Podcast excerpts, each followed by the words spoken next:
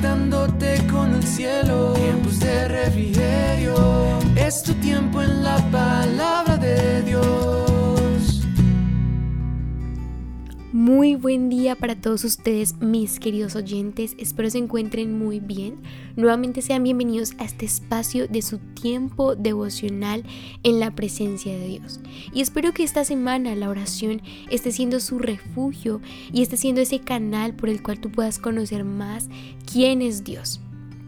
Te invito a que ahí donde estés, inclines tu rostro y nos podamos conectar con su presencia y con su corazón. Padre, gracias, Padre bueno. Gracias, Señor, porque hemos visto, Señor, y hemos conocido quién eres, Señor, a través de la oración. Te doy gracias por lo que nos has enseñado, Señor.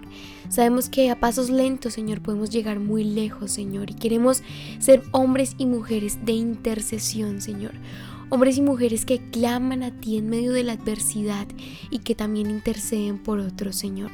Te ruego que el día de hoy puedas hablarnos a través de tu palabra, a través de este devocional, en el nombre de tu Hijo Jesús, que es Dios. Amén y amén.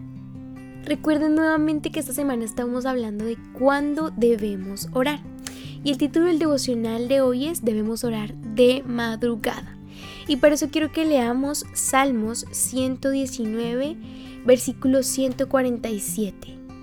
Me levanto temprano antes de que salga el sol, clamo en busca de ayuda y pongo mi esperanza en tus palabras.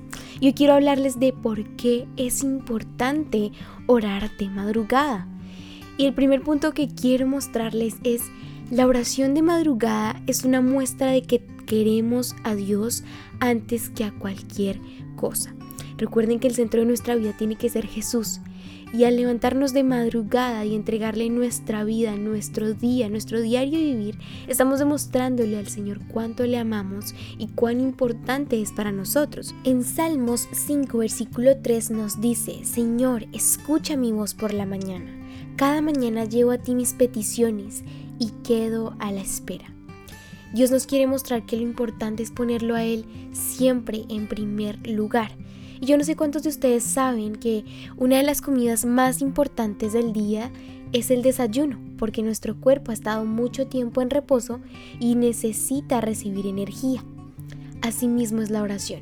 Al estar nuestro cuerpo en reposo necesitamos nosotros tomar la energía que nos da el hablar con Dios y el pedirle al Espíritu Santo que nos ayude en cada una de las cosas que vayamos a emprender o hacer durante el día. Y el segundo punto lo quiero empezar con una pregunta que es, ¿de qué manera nos enamoramos de una persona? Para ustedes, ¿de qué manera nos enamoramos de una persona? Pasando tiempo con esa persona, ¿saben? Y sobre todo hablando para saber las cosas que tenemos en común y si es así, tenemos que querer siempre hablar con esa persona. Quiero decir que cuando nosotros nos enamoramos de una persona, nos gusta una persona es porque la estamos conociendo, porque estamos empezando a ver que tenemos cosas en común, porque hay comunicación y así debe ser con Dios. En el Salmo 55, 17 nos dice, Mañana, tarde y noche, clamo en medio de mi angustia y el Señor oye mi voz. Ten la certeza de que el Señor inclina su oído a escuchar tu clamor. Él quiere ser parte de tu vida.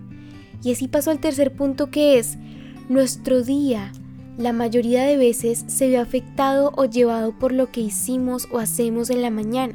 Quiero decir que si le entregamos a Dios, le entregas a Dios tu vida desde que te despiertas, todo en tu vida girará alrededor de Dios sin importar lo que pueda pasar o acontecer.